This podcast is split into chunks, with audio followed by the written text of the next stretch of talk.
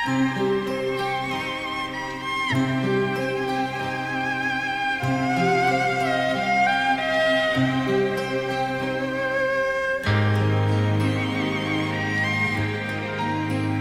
蜓与喜马拉雅的听众朋友们，大家好，我是易清。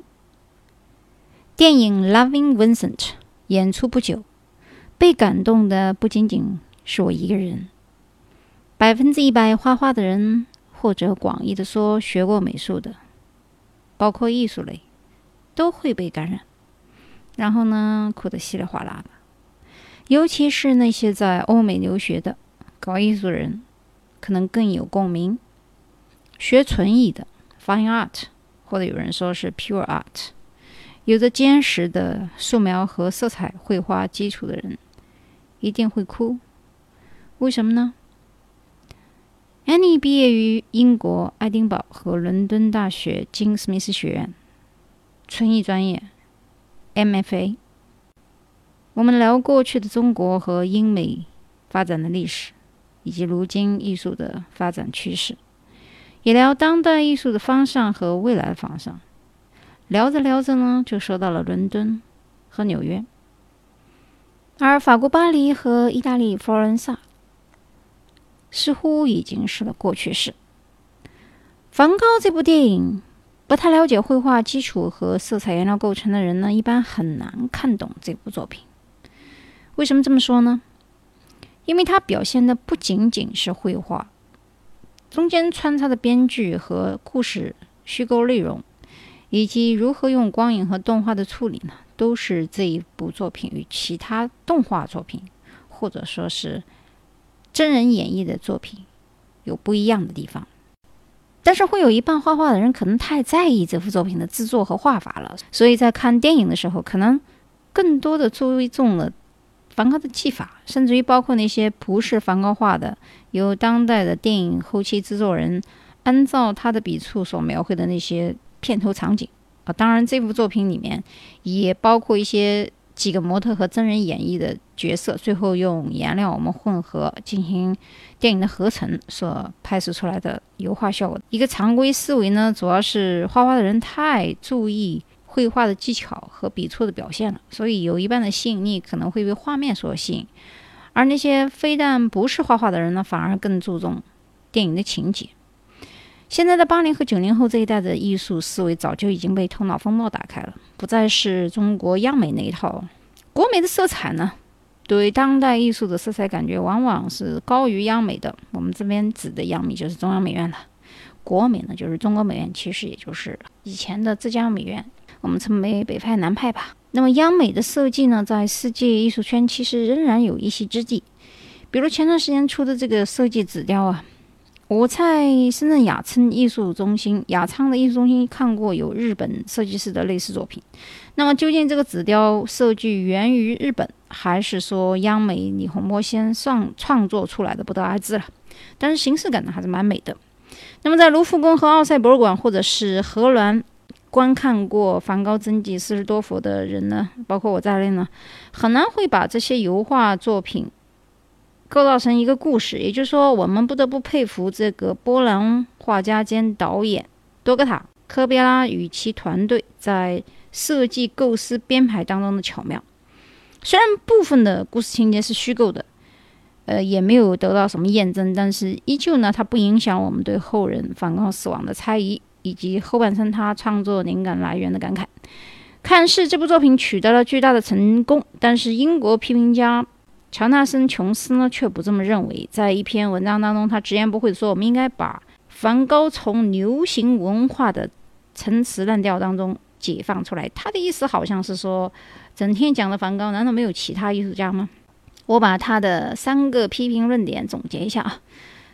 他的那些义愤填膺的论调呢，仿佛就像昨天刚跟梵高通过电话一样。第一点，他是说这个故事纯属虚构，不应该是如此不尊重事实，因为梵高没有说把耳朵送给一个妓女这样一个子虚乌有的事情。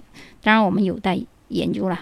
第二个呢，是说电影当中虽然用了很多大量的梵高原作，但是绝大部分场景图是后人参考。梵高的笔触来求一个神似在画的，第三呢，他说能不能放一下梵高，关注一下其他人，因为梵高已经是一个艺术巨匠，梵高博物馆门口排的队也在不需要更长了。那么为什么人们还不把目光投向其他人呢？啊，比如说拍一出与鲁本斯有关的动画呢？那么他的这个三个论点综合而言来论呢，我倒并不觉得在制作电影的时候有什么问题。原因呢是在制作电影的画面和设计当中，需要有这样的人能理解梵高绘画的特色，然后另运用，因为梵高的特点太明显了，所以临摹也好，创作也好，接近于他类似风格的话，还是比较容易看看起来是梵高的作品的，所以。即使在深圳的大丰村这样的人工机器一条龙流水作业呢，也是可以模仿出他的作品啊！记住，我这里说的是模仿啊，因为呢，我倒不是说赞同怎么样去模仿或者是涂鸦，因为你画的像不代表是艺术品啊，画的像是也许是产品和生产的商品，它不是艺术，在画家和艺术家眼里。油画是有色彩的，在画匠和工人眼里，它只有颜料。那么常人的肉眼是很难分辨什么是艺术，什么是商品，什么是行话的。那么这个议题呢，我们今后再议。偶然在电影院，我们会看见某些人在开场不到十分钟就离开了，请不必为之感叹，因为那是一群不需要艺术的平庸的人，生活的幸福感啊，与对艺术的理解息息相关。绝大多数人。生活在茶余饭后与艺术毫不相关的世界当中，所以我们也也我们也不必强求每一个人懂艺术或者是接受不一样的精神世界。我呢也并不想顺着英国评论家的思维去讨论应该不应该拍摄梵高，因为关于达芬奇和梵高的电影作品很多，因为是个人就知道达芬奇啊，是个人也知道是梵高。但是普通人，绝大部分普通人并不能分清楚谁是莫奈，谁是马纳，谁是塞尚，谁是鲁本斯，谁是梵高，谁是高更，谁是毕加索。他们的绘画在某一些程度上有类似的成分，但是绝大多数人还是知道梵高的。所以呢，电影它是一个商品了，按照道理讲也是需要商业回报的。所以我们可以理解他不得不选择一个最家喻户晓的角色。固然呢，我并不认为拍电影人的选择梵高时候有什么过错。如果我们抛开商业运作，或许我会赞同这个英国批评家的论点。但是大的方向呢，其实是圈内人其实并不需要电影美术去普及艺术文化了，而圈子外的人呢，也其实看不懂。所以谈何影响力呢？还不如去好好体验一下梵高的创作人生和他死前一辈子都没卖出去的画。唯一一幅卖出去的画《红色葡萄酒园》曾曾经卖了四百法郎，但是梵高死后呢，却成为了一个艺术历史里程碑的人物，而且划分了古典主义、近现代艺术、后印象主义的方向，甚至于后期影响到塞尚和当代的艺术。在梵高死后不久呢，社会上就开始评定他是一个一流的画家。可惜的是，梵高本人却在他生前一幅画都没有卖掉，除了刚才那一幅了，我们忽略不计了。在这样一个终身未得志的情况下，早早拉下人生的帷幕，为之叹息呀。那就绘画而言呢，梵高完全是那种没有经受过专业训练的自学成才的画家。但是我们不得忽略的一个问题是，梵高每天都在创作。那么他的画作之多，每天都在创作，每天都充满激情去画，这是一个多么勤奋的人。另外，他的这个圈子里面，包括他从荷兰转到巴黎，融入到这么一个。印象派的小圈以后，相信虽然他没有在学院派里面画，但是他周围的那些大家几乎都是当时顶级的领袖人物，所以我们也不能说他完全是自学成才，等于是师从了名师了，我们就这么理解吧。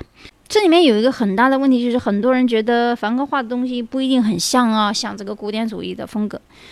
那么我们谈这个像与不像的问题，其实是对一个画，不管是中国画还是西洋画，最初级的理解。像与不像啊，其实是画法技法当中的内容。但是我们评论一幅画它的好坏的时候，中国古代谢赫曾经就讲过这个六法论。如果学过中国绘画史的朋友，一定会知道六法论。一曰气韵生动，二曰古法用笔，三曰应物象形，四曰随类赋彩，五曰静音位置，六曰转移摹写。这个六法论应该是能背的啊，就是不管你考研究生还是本科，中国绘画史这个六法论，如果你不知道的话，那是要剁手指头的。那么从画论的顺序，大家应该清晰的知道，第一点，谢赫讲的是气韵生动。那气韵真生动讲的意思，其实就是绘画的最高境界。不管是中国画还是油画，这幅画它的好坏，最简单的评论标准就是它是否能够打动你。啊，你是否能在看中国画或者是油画的那一瞬间，能触及到你心灵深处的某一点？你与画之间有了沟通，这幅画一定不是行画啊！相信我，它一定不是那种商品画，因为商品画画的再像再漂亮，它里面没有灵魂啊。梵高的画是有灵魂的。那么在钱钟书的第四册里面，曾经他有一个笔录啊，他是怎么来解释？邂逅的话呢，我们看一下钱钟书先生的读法，他不是这么一句句连着读，比如说一曰气韵生动，他有顿号，他说一气韵生动是也，二古法用笔是也。来，我解释一下啊，气韵生动是也啊，听起来就是在讲我们在中国画的，不管是写书法还是说绘画当中，这个笔的一气呵成的动感，而古法。我们在写字画画的时候有墨骨法，我们在写书法的时候，有人说你这个字骨头不行，肉太多，勾筋瘦，力度不够。其实讲的就是古法的问题。第三个应物象形也，这个应物象形呢，如果按中国画的比喻呢，讲的是把这个物体呢以意象或形象的方式表达出来。那到了象画当中，应该可以把它对应到素描里面去啊，就是造型的能力。四随类赋彩也，哎，随类赋彩也非常之好啊。根据不同的类别来附加不同的色彩，我们可以到中国画里面，根据中国画的写意或者是工笔，可以人物、山水、花鸟、风景不同的画法和颜色。根据春秋四季，那到了西洋画里面就变成了油画、水彩、水粉这样的一个水类赋彩的表达方法，甚至于包括印象派等等。那第五讲的经营位置也，哎，解读的非常之好。经营位置也，那是讲的是什么呢？其实是讲的构图了。不管是中国画还是油画，讲的就是第一步构图。你没有画画之前，心中要有求和，你要知道怎么去构图，包括摄影构图是非常重要的。如果你的构图非常美的话，其实你画的不好看，画面一定不难看。这个构图经营位置也包括引申到人穿衣服，其实也是一个道理。包括室内设计啊，或者是装修设计。第六，转移模型，这个转移模型，你说它是临摹也好啊，或者是画的像也好，你看这第六个其实是最次的。所以一幅画它的最高境界应该是气韵生动。我觉得钱钟书先生特别懂画啊这一段文字。所以呢，当代还是很多人在搞这个超现实主义呢。就非要跟画画的跟照片一样，其实已经脱离了绘画发展的轨迹。那你不如去拍照片好了。因为古典主义啊、超现实主义啊，外国人都拿玩过了。那卢浮宫里面好多超现实主义、古典主义画的那些油画，我相信这辈子当代没有几个人能画到大师级那样的作品。虽然说有的人画的很像啊，是很像照片，但是那又怎么样呢？啊，没有气韵，不生动。啊，还不如像梵高这样，能够在瞬间表达我的情感。我很喜欢，不管是中国画还是油画，在瞬间能够运用自如的绘画，而不是用尺去描啊。现在当代很多不会画画的人，或者会画画的人，他非要去用描笔啊，或者是投影仪啊等等借助工具去画画，这是画画吗？你能不能就是拿一支铅笔，或者说拿一支水粉笔、水彩笔、油画笔，随心而欲的去画呢？毫不客气的讲呢。那些曾经去过卢浮宫或者奥赛博物馆、纽约大都会以及洛杉矶盖蒂博物馆，或者是佛罗伦萨美院，你们都会知道，当代在绘画技法上其实是无法超越古人的啊！不管是表现主义还是印象派这些巨匠，我们又何必一磨再磨呢？多此一举呢？那难道说我们今人就不能画过古人吗？当然不是了，因为现在我们和过去在比较，可以拼比的就是你的思想表达和各种各样的方式嘛。我们在表达一幅画的思想境界的时候，当代人可以用的媒介太多了，不限于形式。而梵高就属于这种可以把精神世界画出来的一类画家。故而，我觉得当代人在还在搞画画的话，不管你是搞绘画，还是搞纯艺，还是搞其他的 design，应该多提高一下艺术修养，表达内心的情感方式当然是不限制。所以呢，当代艺术的发展在原来的意大利和法国巴黎左岸消失了。佛罗伦萨美院和巴黎国立美院已经里面已经没有会画画的研究生了，因为因为我刚从法国巴黎和佛罗伦萨学美美院回来，这一个月之内，我看到很多学生根本就不会画画，都是抽象主义。那绘画的都是一些文物修复专业。所以现在当代艺术中心基本上已经转移到纽约和伦敦，而在英国发展的方向呢更纯粹一些啊，学术派的。而美国纽约发展方向与商业更为结合。所以当前几天 Google 人工智能再次回归中国的市场的时候，我们很多人注意到百度也在做人工智能的研究。虽然这个人工智能看起来好像似乎与艺术毫不相关，但是它的起源和发生恰恰是从图片识别大赛 ImageNet 开始的。这个 ImageNet 视觉智能就是人工智能在机器上的识别与探索。未来，我觉得它不仅仅是 AlphaGo 打败世界围棋冠军李世石和柯洁。AR 已经实现神经网络作画，在美国发展最快的艺术学院，除了中国人还一直关心的建筑、平面、动画、服装设计之外呢，其实一个新型的交互专业在理科和文科，包括艺术类专业中脱颖而出。比如有这个交互专业的，就有麻省理工学院、斯坦福、伯克利和嗯卡梅隆啊，卡梅隆是排第一的，就是交互专业，但是也比较难考。原因就是他对理科、文科、艺术都比较有一定的要求，有 computer science 或者是艺术专业的都很要求比较高啊。英国的伦敦或者是美国这边，他雅思要六点五到七分，美国这边也是啊，托福要很高，一百分以上。虽然目前这个专业在中国好像不大容易找工作，因为在美国如果是欧美学 design 的，很容易平面找那个高薪工作。但是交互在未来，在美国市场，我相信它和人工智能的结合非常之贴近。在美国和欧洲，它的前景会和人工智能一样大受欢迎。所以，希望听我节目的有慧根的人，如果还在考虑儿子女儿的专业方向的时候呢，如果你是在学艺术的话，或者是工科跟计算机有关的，不妨考虑一下人工智能和交互专业。我们看见的呢，不仅仅是梵高跳动的颜色。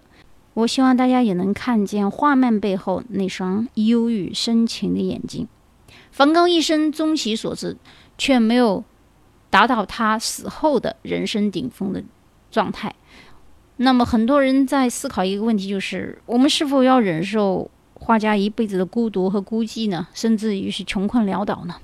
这个问题，我留给大家去思考吧。那我们的人生在感悟伟大艺术的同时，执着并且坚持自己的选择，走出一条非凡之路。好，今天的节目呢就到这里，我们下一期再见。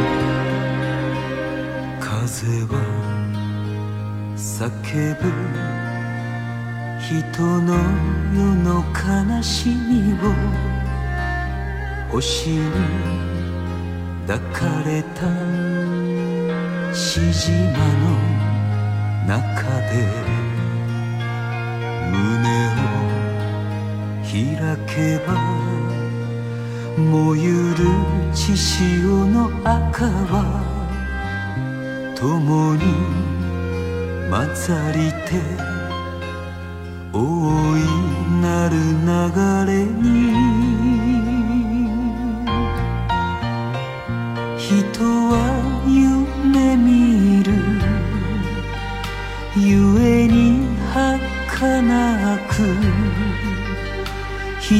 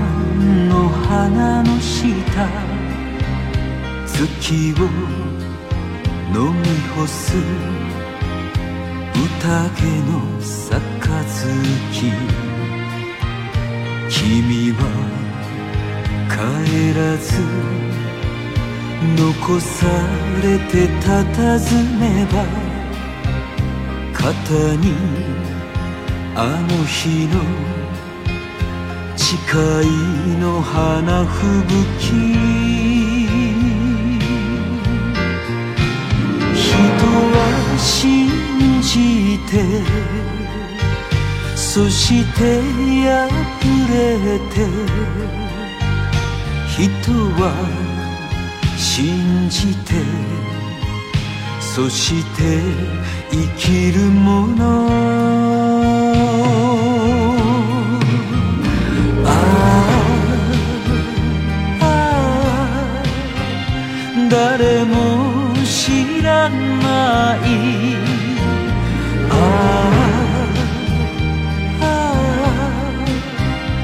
明日散る花さえも。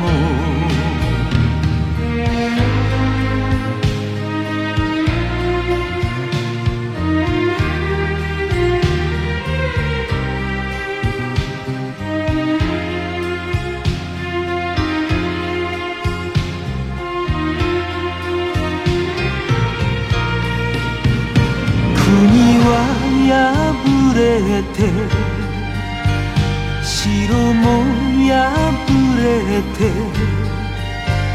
草は枯れても風は泣き渡る。ああああ誰も知らない。ああ風のその姿を。ああああ花が伝える。あ